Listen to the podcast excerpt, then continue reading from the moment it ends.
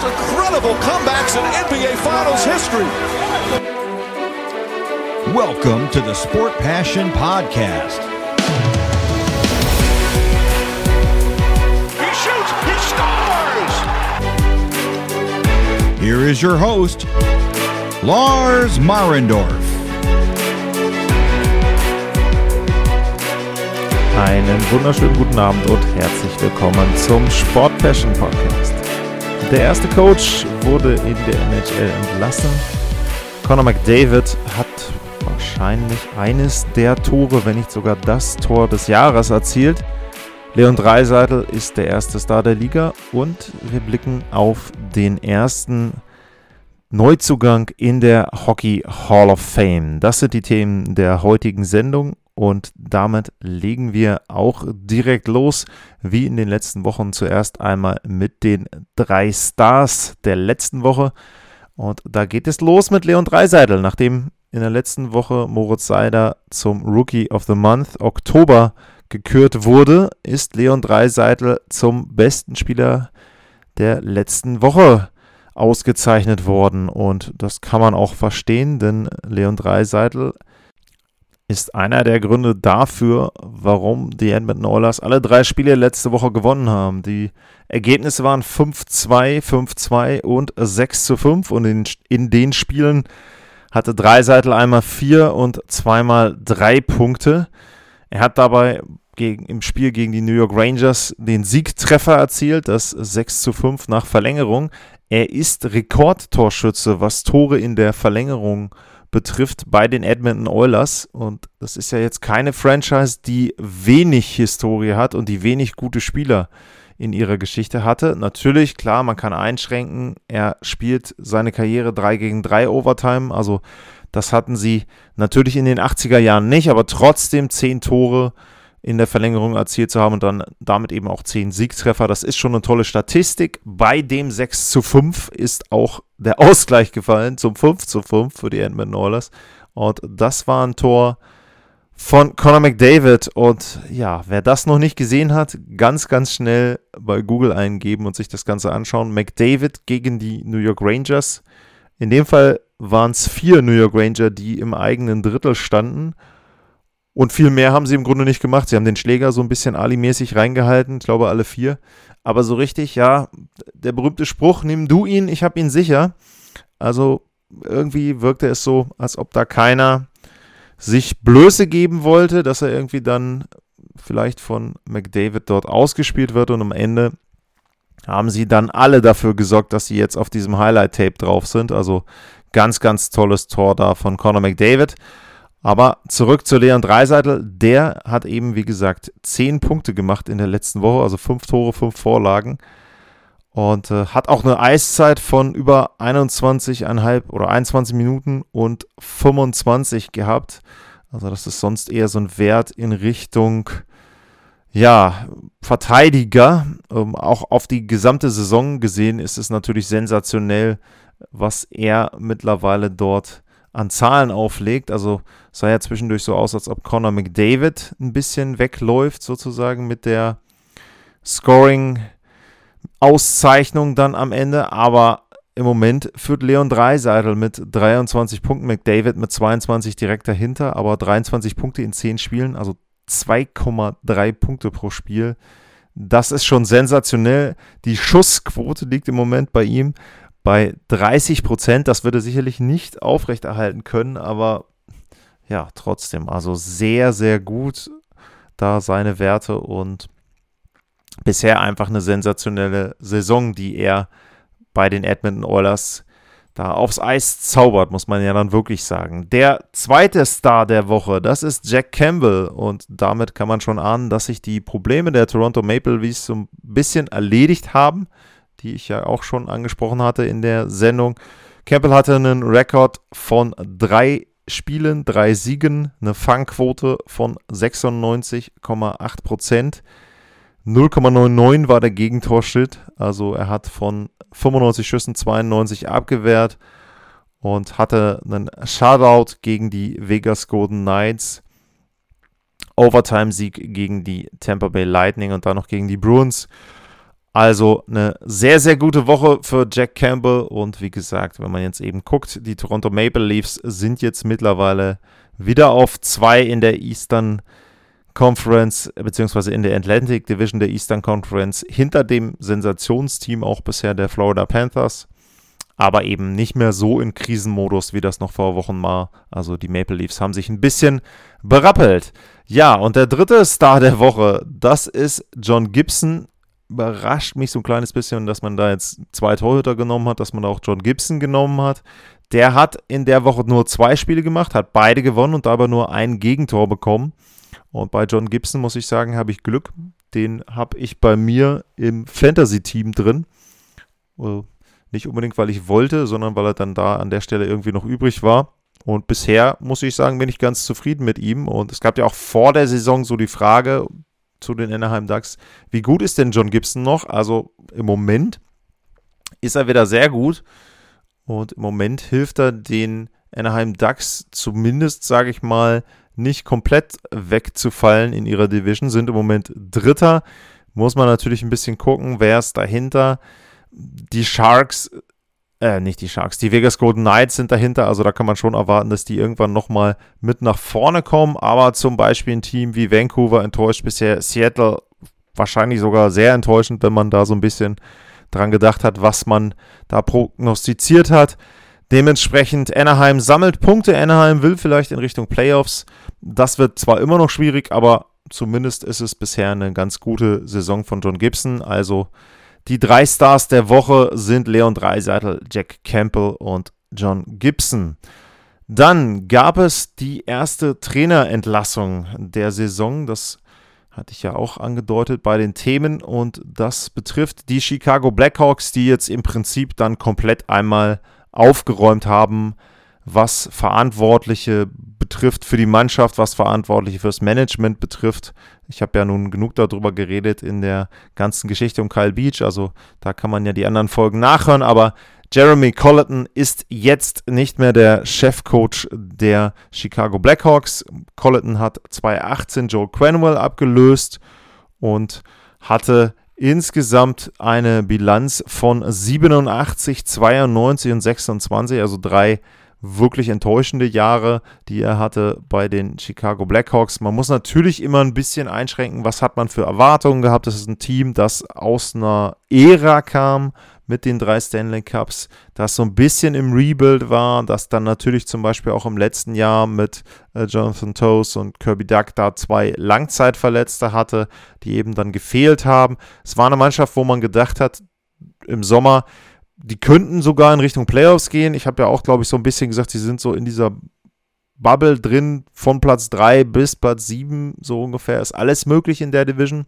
Ja, im Moment sieht es sehr, sehr schlecht aus, was die Blackhawks betrifft. Die sind tatsächlich nur noch vor den Arizona Coyotes, also dann eben auf Platz 7 in der Central Division. Und man muss einfach sagen, der Start zu dem Zeitpunkt mit 1, 9 und 2 war natürlich schlecht. Ja. Abgelöst wird Jeremy Colleton von Derek King. Der hat vorher das Farmteam der Rockford Icehawks trainiert und dann hat es gleich mal den ersten Effekt gehabt, der Trainerwechsel. Die haben 2-1 gegen die Nashville Predators gewonnen, die Blackhawks, versuchen also so ein bisschen die Saison zu retten. Ganz interessant ist, dass Derek King Jeremy Colleton schon mal gefolgt ist als Trainer, nämlich eben bei jenen Rockford Icehawks, als 2018 Colleton dort eben dann weggegangen ist zu den Chicago Blackhawks. Ansonsten muss ich sagen, ja, Colleton hat einfach Pech gehabt in der Phase, wo er zu den Blackhawks kam, da gab es nicht viel zu gewinnen, dass man ihn jetzt rausschmeißt und irgendwie sagt, man hat vielleicht bessere Erwartungen gehabt, okay. Ist auch, glaube ich, so ein bisschen vielleicht nochmal wirklich so ein komplett reine Machen, einfach von der Spitze dann des Clubs, dass man gesagt hat, komm, jetzt alle raus, die in irgendeiner Form so ein bisschen noch äh, ja, mit der Vergangenheit zu tun haben und versuchen, wir versuchen jetzt einfach nochmal groß reine machen und dann wollen wir sehen, dass wir jetzt wieder langsam in positive Schlagzeilen kommen. Tue ich mir schwer, das zu sehen für die Blackhawks. Ich glaube eher, dass sie irgendwann sich überlegen müssen, wen sie denn abgeben von den älteren Spielern. Da gibt es ja vielleicht ein paar Kandidaten. Aber ich glaube, die Saison ist so in der Form kaum noch zu retten. Also da sehe ich sehr, sehr düstere Zeiten, zumindest jetzt in diesem Jahr, auf die Fans der Blackhawks zukommen. Und da muss man auch sehen, wie lange sie dann brauchen, um dann wirklich mal einen vernünftigen Rebuild zu machen. Toast ist nicht der jüngste, Kane ist nicht der jüngste, Duncan Keith haben sie schon abgegeben. Auch Marc-André Fleury wird da jetzt nicht begeistert in Chicago noch bleiben wollen. Also es sind weiterhin unruhige Zeiten in Chicago.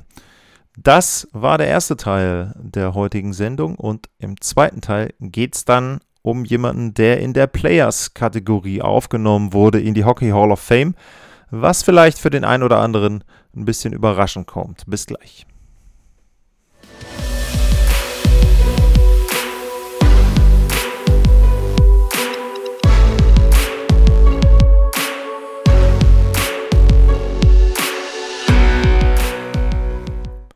Zurück beim Sport Passion Podcast und jetzt rede ich über Doug Wilson.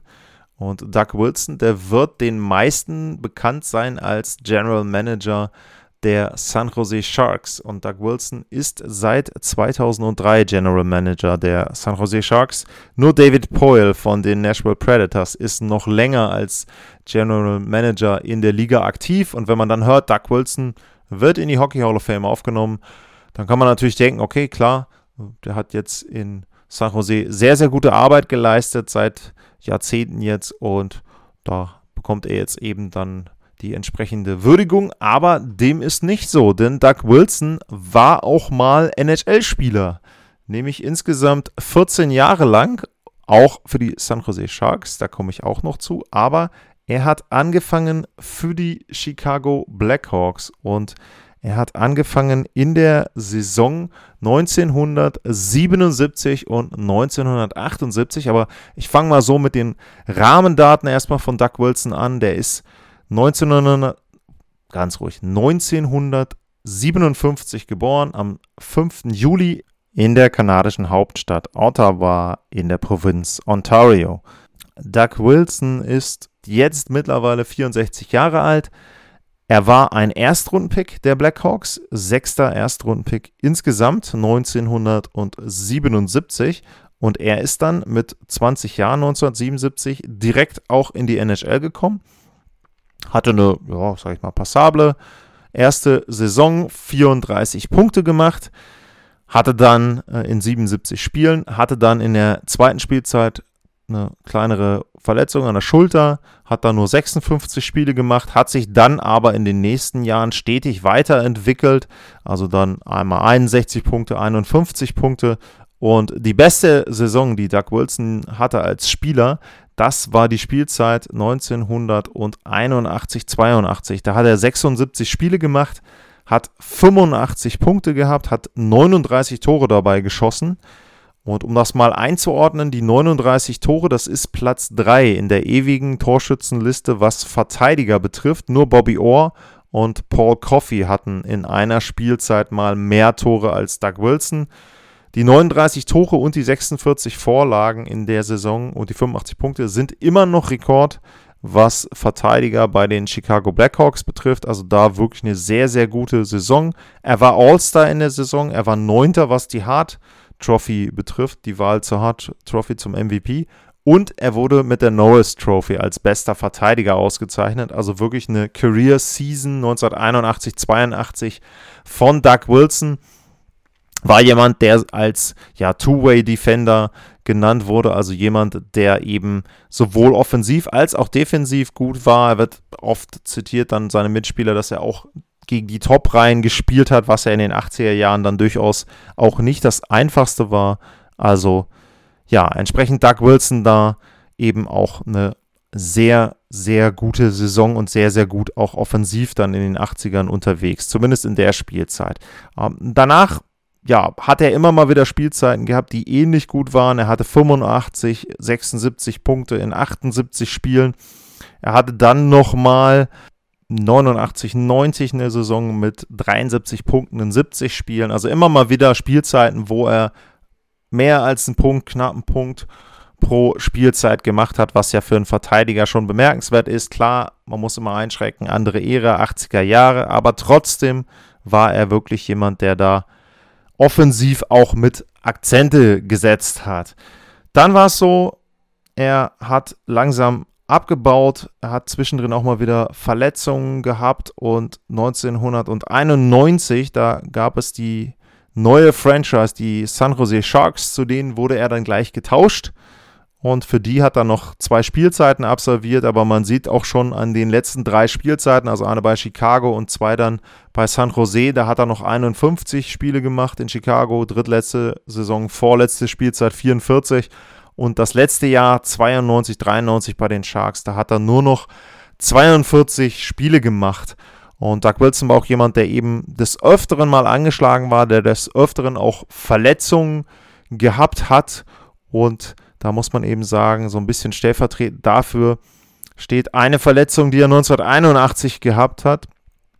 Äh, da hat der Kollege Hockey Guy berichtet in seinem Rückblick, dass er sich da den Kiefer gebrochen hat. Am 25. November, also mitten in der Spielzeit, hat sich Doug Wilson den Kiefer gebrochen. Hat wohl 25 Pfund, also amerikanische Pfund, verloren in der Folge, weil er eben nicht essen konnte. Aber er hat in der gesamten Spielzeit trotzdem 76 Spiele gemacht. Also wenn man jetzt überlegt, 25. November eben, wie gesagt, mitten in der Saison Kiefer gebrochen und trotzdem 76 von, ich weiß gar nicht, ob es da 82 oder 84 Spiele waren, absolviert. Also das zeigt schon, wie hart er war und noch ein weiterer Punkt zeigt, wie hart Doug Wilson war. Der war einer der letzten Spieler, der ohne Helm gespielt hat und er hat seine komplette Spielzeit ohne Helm gespielt. Also 1979 gab es ja die Regel, ab 79 alle Spieler, die dann kamen in die NHL, die mussten einen Helm tragen, aber diejenigen, die vorher ihre Karriere begonnen hatten, die durften sich das aussuchen und durften eben noch ohne Helm aktiv sein. Und Doug Wilson hat dann eben auch keinen Helm getragen, beziehungsweise er sagt selber, er hat mal versucht, ein Jahr lang ohne Helm zu spielen, aber es ist ihm wohl nicht gelungen. Es hat sich für ihn immer so angefühlt wie eine Verletzung und dementsprechend hat er dann danach wieder darauf verzichtet auf den Helm. Es gibt allerdings eine ganz nette Anekdote. Er soll wohl mal Jeremy Roenick, den Center der Chicago Blackhawks, daran gehindert haben, das All-Star-Game ohne Helm ab zu absolvieren. Also 1994 soll Ronick wohl vom All-Star-Game darüber nachgedacht haben, zu sagen, okay, ich spiele das jetzt mal ohne Helm. Er war ja auch so ein bisschen immer so ein Showman und etwas extravagant und da hat Doug Wilson wohl zu ihm gesagt, nee, komm, Junge, also ist besser für dich, ist besser fürs Spiel, wenn du deinen Helm tragen würdest. Und ja, das hat dann Jeremy Roenick in dem Spiel wohl auch gemacht. Ich habe es erwähnt, er ist mittlerweile General Manager bei den Sharks. Das ging dann ja 2003 los. Da wurde er dann dort zum General Manager und Executive Vice President benannt und das ist er immer noch seit dem Jahr. Was kann man über ihn noch sagen? Ich habe es erwähnt, eine Norris Trophy Saison. Er hat insgesamt über 1000 Spiele in der NHL absolviert, 1024 Spiele, 827 Punkte und da sieht man schon so ein bisschen, dass er da schon sehr, sehr gut war. Ich hatte es angedeutet, die letzten drei Jahre, die waren ein bisschen, ja, bisschen mager, was die äh, Punkte anbetrifft und eben auch das, was er an Spielen dann absolviert. Wenn man guckt, was er nur bei den Blackhawks hatte, dann waren es 938 Spiele und da immerhin 779 Punkte. In den Playoffs hat Doug Wilson eigentlich auch ganz ordentlich gepunktet. Wenn man da auf seine Statistiken guckt, dann stehen da 95 Spiele, 80 Punkte. Ist ja auch nicht so schlecht für einen Verteidiger. Allerdings muss man sagen, seine Chicago Blackhawks haben es nie geschafft, das Finale zu erreichen und meistens war gegen die Oilers Schluss. Sie haben dreimal ein Conference-Finale gegen die Edmonton Oilers verloren, sie haben gegen die Flames mal verloren und gegen die Vancouver Canucks. Also immer dann ein Team, was aus der entsprechend anderen Division dann kam. Ja, da haben dann die Blackhawks gegen verloren. Die haben damals in der Norris Division gespielt, war jetzt nicht so die beste Division der NHL in den Jahren. Und dementsprechend immer dann, wenn Gegner aus einer anderen Division kamen, dann war ja die Spielzeit dort vorbei. Und tragischerweise genau in dem Jahr, wo sie dann mal das Stanley Cup Finale erreicht haben, nämlich 91, 92, davor wurde er eben getauscht zu den San Jose Sharks. Ja, Doug Wilson, ein Spieler, wo man sagen muss, der hat gute Zahlen aufgelegt. Er hat nie einen Stanley Cup gewonnen. Er hat aber etwas eben gehabt, was für mich immer so ein Kriterium ist für einen Spieler, der dann vielleicht in die Hockey Hall of Fame gehört. Er hat nämlich eine Spielzeit, wo er als bester Verteidiger ausgezeichnet wurde. Und das ist eben etwas, was ich so ein bisschen dann hoch anrechne, wenn es darum geht, okay, sollte derjenige in die Hockey Hall of Fame kommen. Da würde ich schon sagen, da hat man mit Doug Wilson keine schlechte Wahl getroffen. Und ich muss dazu sagen, ich würde fast damit rechnen, dass er auch als ja, Bilder dann im Prinzip mit aufgenommen wird irgendwann, denn wenn man von 2003 bis jetzt rechnet, also jetzt schon mal 18 Jahre als General Manager, dann ist das schon eine extreme Leistung. Er ist ja immer weiter noch aktiv, also auch da kann dann eben noch ein bisschen was dazukommen. Was man eben sagen muss, er hat nie den Stanley Cup gewonnen, sowohl als Spieler als auch als offizieller, aber trotzdem eben eine Hall of Fame worthy Career. Also es ist schon so, die Auszeichnung kommt da, denke ich, zurecht und dementsprechend Gratulation an Doug Wilson und dann ist am folgenden Wochenende auch seine Aufnahme in die Hockey Hall of Fame. Ja, dann ist natürlich jetzt wieder der Punkt angesagt, es geht um Feedback und natürlich würde ich mich freuen, wenn ihr zum Beispiel auch zum Thema Doug Wilson Feedback gebt, also wenn ihr euch damit schon mal beschäftigt habt mit seiner Karriere. Wie seht ihr das? Glaubt ihr, dass, glaubt ihr, dass das zu Recht ist, dass er in die Hockey Hall of Fame aufgenommen wurde? Da würde mich schon die Meinung interessieren. Und dann gibt es erstmal von mir ein riesen Dankeschön sowohl an denjenigen, der bei iTunes die 5-Sterne-Bewertung für mich eingestellt hat, die es da gab, als auch an die Jungs von Bissell Hockey.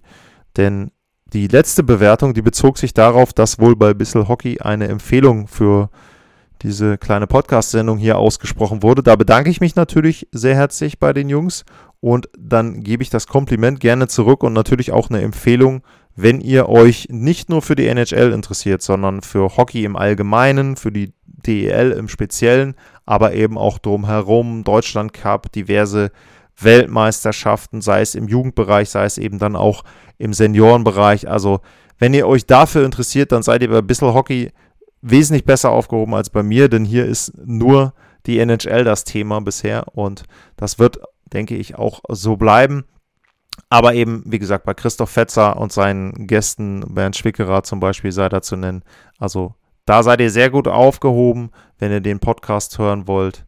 Da würde ich mich natürlich sehr, sehr freuen, denn die Jungs leisten da sehr gute Arbeit. Ja, ansonsten, wie gesagt, immer die Bitte um Feedback auch zu den Sendungen hier. Es wird in den nächsten Folgen noch weitere ja, kleinere Updates geben zur Hockey Hall of Fame und eben zu den dort aufgenommenen Akteurinnen und Akteuren. Und ansonsten geht es dann demnächst weiter mit dem Interview zu den Oilers. Es gab schon ein paar Fragen. Ich sammle natürlich weiterhin noch Fragen und auch Themenwünsche in der Richtung. Also wenn ihr da etwas habt, auch da bitte gerne melden. Und am Ende gilt wie immer, vielen Dank fürs Zuhören, bleibt gesund und dann bis zum nächsten Mal. Dankeschön, tschüss.